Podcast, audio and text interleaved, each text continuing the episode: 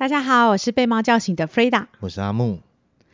哎、欸，我跟你说啊，嗯、就是很多的朋友曾经都会跟我分享一件事，他都会觉得我们两个的对话很有趣，很有趣。对，嗯、就是我们很能够一直聊很多的事情哦，嗯，好像就是一般的情侣或夫妻不太会这样子对话。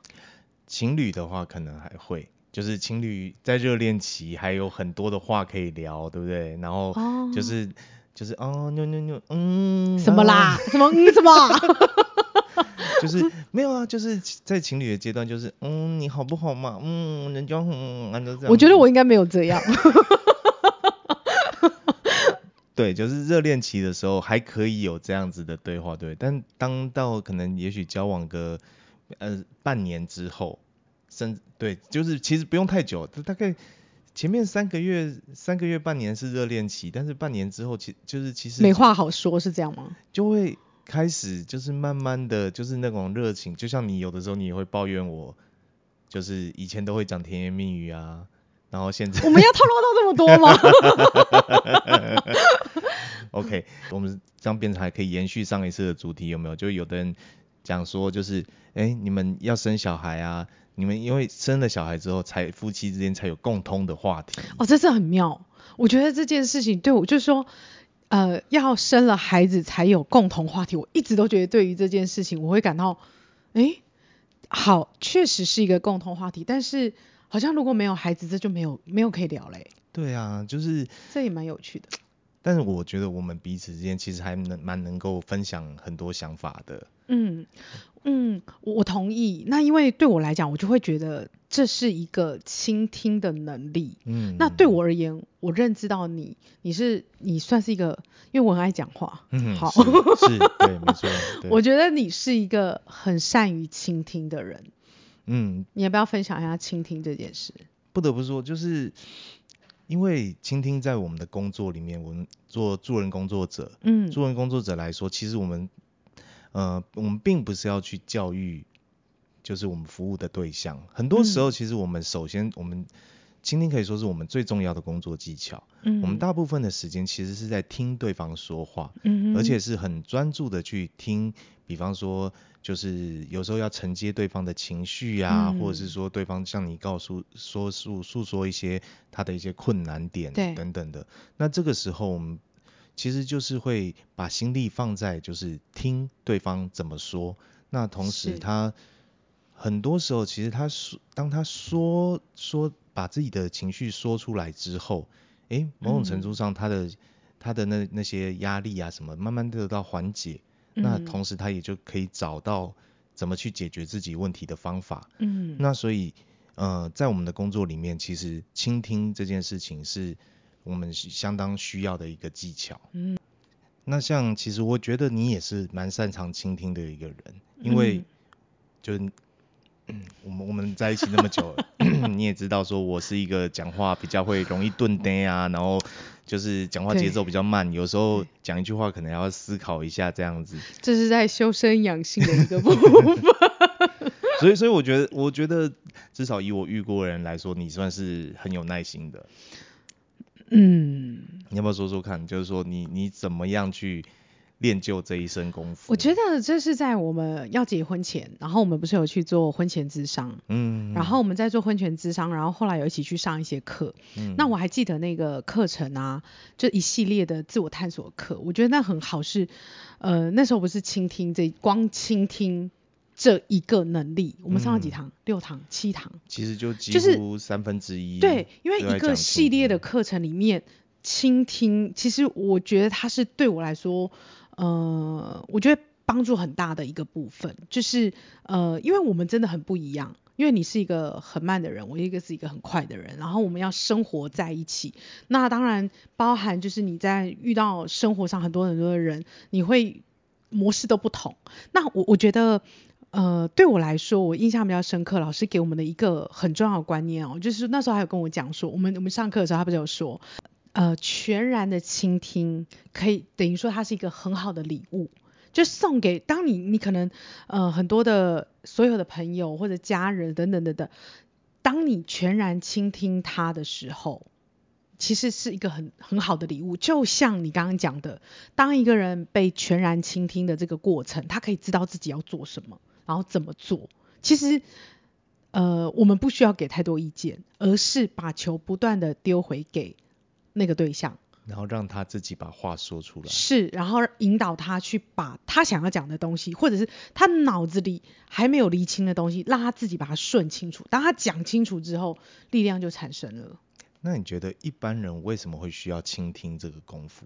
就是如果以对我们来说，哦、就是因为你你比较在做一些教育工作嘛，嗯，然后啊我是助人工作者，嗯，那理所当然我们要去听别人说话，嗯，那可是。一般人呢？那他他就是，对，甚至可以就是很就是台湾人很喜欢当老板嘛，因为当老板的好处就是让别人听 你说话，对，没错，就是哎、欸，你们就乖乖听话就好啦。那我为什么我何必要去听？哎、欸，我觉得倾听啊，它就是经营所有关系的关键，经营你跟朋友跟朋友之间，然后情侣、家人之间。所有的关系的经营，他透过倾听才有可能了解对方，才可能知道对方需要的是什么。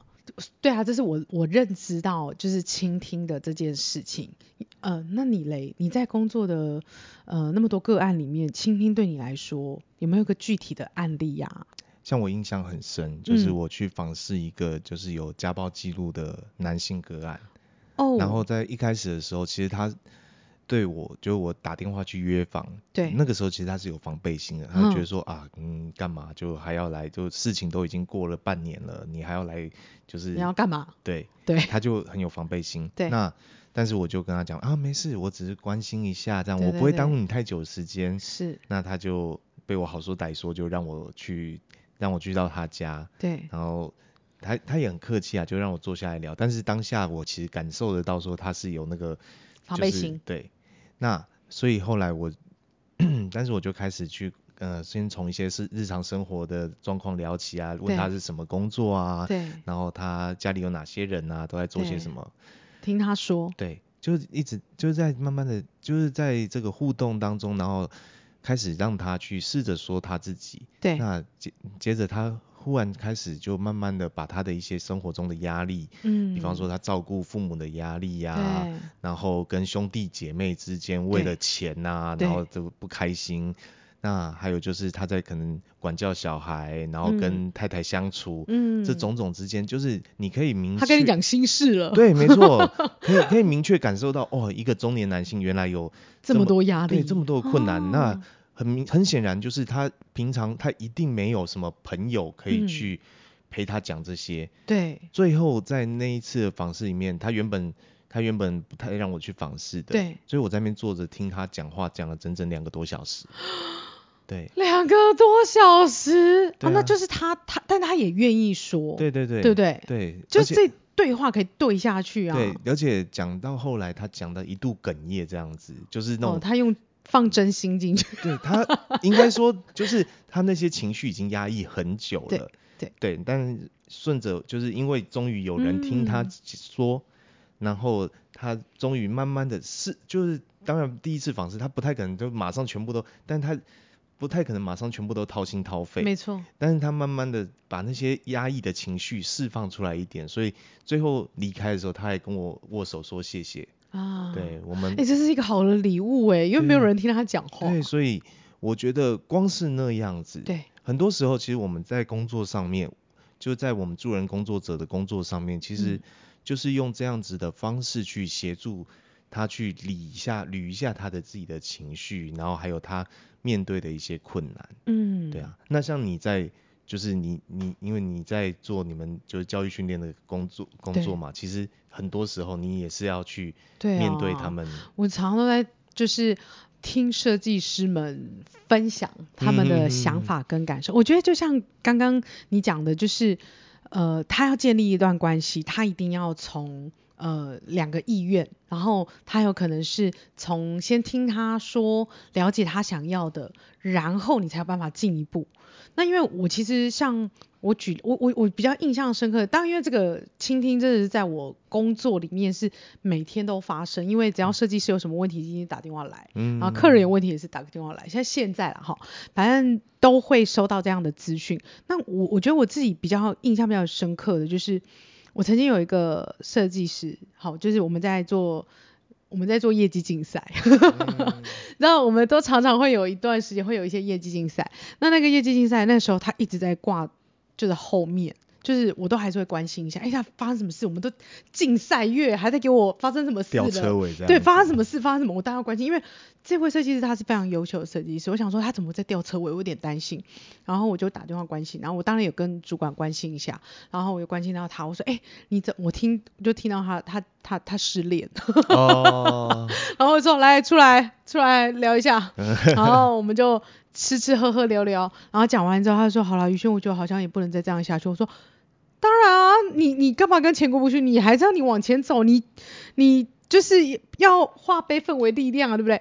好，啊、越失意的时候，是不是？就是把最好的报复什么？把心力放在就是至少现在可以掌握的事情上面。而且说真的，就是呃，我们那那时候就在聊啊，反正我觉得我们跟设计师都这样，就是聊一聊，然后就是讲一讲。那其实我觉得他们都会在一个讲完以后，他会知道自己。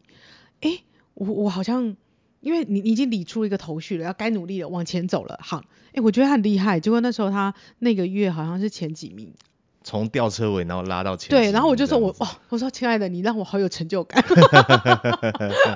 因为我我觉得这也是一件很棒的事情，就是他聊完，因为他真的聊完以后，他的悲伤，他自己去理解自己的悲伤跟难过，或者是他觉得他很不舒服、不愉快的地方。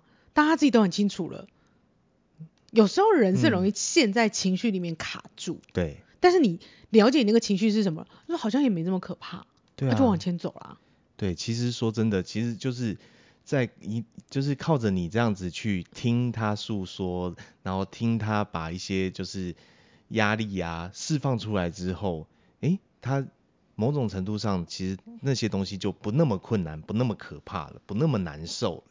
对，没错，嗯，就是这样。所以我觉得我，我觉得这个东西，其实如果说我们都有倾听的能力的话，很多时候很多的一些就是，比方说可能情侣之间相处的不愉快啊，夫妻之间的争执啊，或者是亲子之间就是的面面对的冲突啊。我觉得都是可以透过倾听来去做化解。没错，而且我觉得连主管跟伙伴之间也这样，嗯，主管跟你的下属之间的互动也是，就是当你真的了解你的伙伴或者你的同事，你才知道他想要什么啊，你才可以满足到他的期待跟需求。所以你在激励他的时候，你才会知道我要从哪一个方向去。鼓励到他，我觉得每个人真的都不一样，嗯、只有透过倾听去了解对方，嗯、你才知道他，呃，他可以升起的动力是什么。嗯，所以你觉得我们是不是应该要在这边开始去讲一些，就是我们所知道，当然不太可能，就是说，就是在在。一个短短的节目里面就全部讲到，因为你看我们，我们可以分两集啊。我们光，呃，对，我们光上课我们就，我们上这个课我们就花了快半年的时间。哎，我觉得那那那次课程真的很受用。嗯。虽然我我不知道现在怀仁有没有还有没有开这个课，嗯，但是我真心是觉得那一系列课程我觉得很棒。嗯。就是包含那个时候，就是老老师不是有说吗？我们在课上课前，他还跟我们确认说：“你确定要上这个课吗？”因为一花是多少？一个人要多少钱？就一万一万多嘛，其实其实我跟你讲，我真的是觉得对很多的课程来讲，它真的还好，嗯、因为它是一个半年，我记得一个学、嗯、一个半年的课，我觉得很值得哎、欸，就对我们来说，我觉得我们会有很多的共识，嗯、我觉得夫妻都可以呃往这个方向去思考，如果你的沟通会有困难的话，嗯，只不过至少在我们在这边，我们就先用一些嗯。简单的对一些比较基本的东西，让大家有一个概念，这样子。可以可以。对啊，那我觉得首先最重要的是在倾听当中的姿态，对，哦、就是你整个人的仪态。没错。就比方说，如果说我今天我要听别人讲话的时候，是。我我觉得你常常会念我一个东西，就是比方说你在跟我讲话，对，但这个时候同时我在划手机，一定要念一下，合理吗？为什么我在跟你讲话，你在划手机？这一定要念一下。我有在听啊，我有在听啊。有吗？有吗？你有在听吗？你在处理什么紧急的事情？比我听我讲话更重要？没有，我只是在打王而已啊。我想骂脏话。不是我，我打这个网我是可以，我有办法这样。没办法，我没办法，我一定会制止啊。嗯，我需要的时候。对，所以其实最基本的就是说，我们至少要把身体去面向对方。嗯，对，就是你你你在跟对方讲话的时候，当然你不是整个人，就是就是你不是说你整个人就是要这样子正面正面看，就是其实你如果是说盯着你吗？瞪着你吗？是吗？对，虎视眈眈这样，这样会很有压力。通常我们在我们在跟如果如果是像我们的工作上，我们在跟个案谈话的时候，会像是我们这样子的姿势，就是、嗯、一个垂直吗？对，四十五，就是呃不是四十五度，这是九十度角，对，就是。对，我们不会用正面面对面这样，感觉好像在两个对立，好像在面试一样。对对，而是说就是哎有点坐，但是我们也不是说要坐在别人的，就坐在他旁边。你是说他坐很久？走开。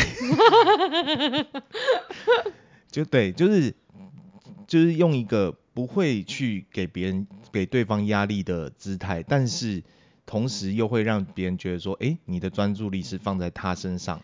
对呀、啊，你是不是就是你在跟人家在？你在听我讲话的时候，你就是应该眼睛上看着我，嗯，然后你就要好好听我说，本来就是这样的嘛。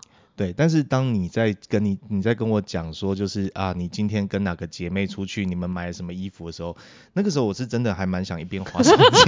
那那那那不需要很专心听啊，我不需要知道你们买的衣服是什么颜色。好了，我也不是所有时候都需要你那么专心听，是有的时候就是关于有些呃想法需要不同的意见，我真的会就是需要。嗯、但我觉得呃，我觉得需要的时候，嗯、我觉得适度的也要让对方知道。就是我真的现在我很需要你听我说，对，因为其实很多时候你不觉得是这样吗？嗯、我在跟你讲完，其实我自己就，哎、欸，我就好了，嗯，然后你听我讲完，然后你也就好了。对啊，很多时候其实你不见得要需要我的意见，其实你在跟我讲话的时候，你其实只是，我只是要说一下，对，没错，就好比说你要你今天要穿绿色衣服还是白色衣服，其实对我来说都没有差，好吗？我觉得，我觉得，我觉得 对我有差，只是我需要你的意见。然后你知道你，你你选绿色，我就可以选白色，这样。所以你看，有意义吗？有意义吗？对不对？我的意见有意义吗？你的意见可以让我删去啊。我们今天就到这边，我有点说不下去了。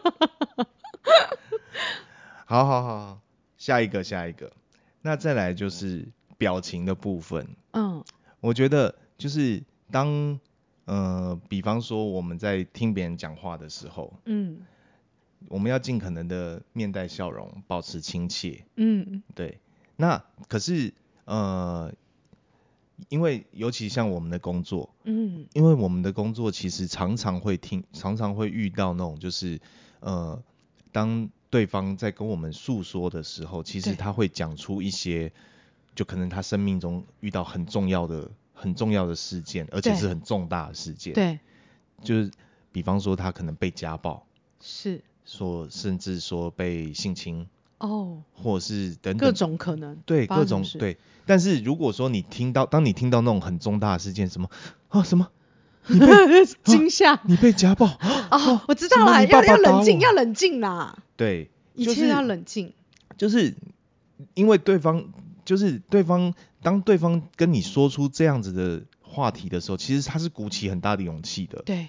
那，但你如果你的反应让他觉得，哎呦，我是不是不应该讲？那这个时候他他就会他就又会缩回去了。对对，对。那就很可惜啊。是。所以基本上我们社工，我们助人工作者都练就了一一个，就是说，就算他跟我讲的是那种，我心里面啪，然后那个那个警报声，咦，哦咦哦咦哦咦哦咦哦咦，装冷静。对，我们都要，嗯，哦，然后呢？这个是不是就像那如果小朋友跌倒啊，然后小朋友跌倒，如果妈妈就啊，然后小朋友就会自己有就自己先吓哭。对，嗯，小小朋友不是因为跌倒，哎呦好痛 哭了，是被妈妈是被妈妈。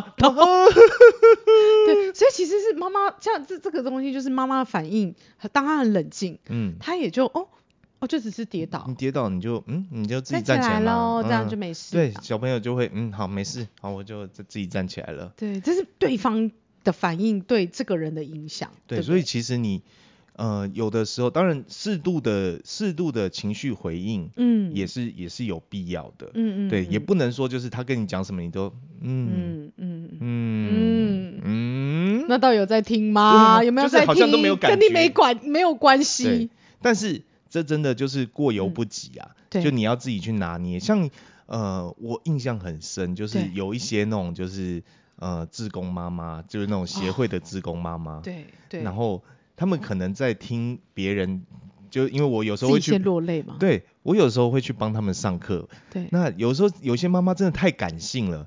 她一听到别人说，哎呦，好辛苦哦，哎、好受苦，哎呦，这样工作工作就是哦，又失业这样，然后家里又有小朋友要照顾，妈妈就自己就开始落泪，你知道吗？听听一听，她就开始落泪哦，那然后就是，而且甚至妈妈彼此之间还会互相指责，就是说那种比较冷静的妈妈就，哎呦，你怎么那么没有慈悲心？听到这种事情，啊、你难道你不会觉得很难过吗？不是啦，但 对，就是我就会提醒他们说，我们是去，对，我们是去帮助别人的，对，你不要就是你要去照顾对方的情绪，不要反过来就是你自己的情绪很满，然后别人还要去照顾你的情绪啊，对不起，对不起，我我不不不应该讲这样。所以其实说真的，光倾听这样的一个能力，他虽然是助人工作的，他也就是助人工作的专业，其实。助人工作本身，他也真的是一个专业。嗯，他要怎么样让那个人感觉被帮，可是不会有另外的情绪跟压力负担。是啊，对吧？这个真的，这也是另外一个专业耶。嗯嗯嗯嗯，对啊，所以嗯，像如果以你来说的话，因为我觉得你的工作里面，而且大部分的设计师是女性，很多时候其实她都他们都会跟你讲一些什么，对，就是比方说她跟老公吵架啊，或者是。她可能哦，就失恋分手啊，男友劈腿啊。对对对。那像在你你在倾听他们这样子的状况的时候，你大概会用什么样的方式去协助？我我觉得哈、哦，就是就像刚刚讲的，其实就是让对方说。嗯。那我我觉得说的这个同时，他除了说之外，他就是说说是一种抒发。对我来讲，我能够让对方抒发，这是一个很关键。当他抒发完了之后。那如果他，那如果他一直一边你一边在说，然后他呃他一边在说，然后一边掉眼泪掉眼泪一直哭这样子的时候，你就就等他一下，嗯嗯，等他一下，因为呃我觉得我我觉得不用急着停止他的情绪，就是为什么我我我觉得像我刚刚讲的那个案例，或者是其他的案例，反正你也常听我在那边家里一直讲电话，是啊是啊，我觉得这些案例都是说实在的话。就是让他先抒发出来，当你的情绪被梳理、被排解，他才有力量，他他才有多的力量。因为我觉得，当情绪全部被卡把呃把你整个人笼罩卡住的时候，你你会停滞不前的。其实这很我我觉得这个很理所很合理。这样，那他当他全部都梳理完、讲完以后，我才会跟他分享，我会分享一些关于我，或者是关于呃。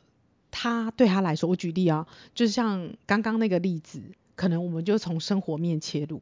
嗯，我刚刚说，你知道人，我们跟前男友分手最好的报复就是活得比以前更好。嗯嗯嗯，是吧？嗯、一定要啊，嗯、所以我们一定要让自己更美啊，什么样？医美弄起来啊，皮肤弄起来啊。所以更要更要赚钱。赚钱，然后然后把自己弄得更美，这样子 是吧？衣服买起来呀、啊！我之前都把这些钱，可能呃跟前男友去吃饭干嘛？啊，现在不用，我现在把我越打理越美。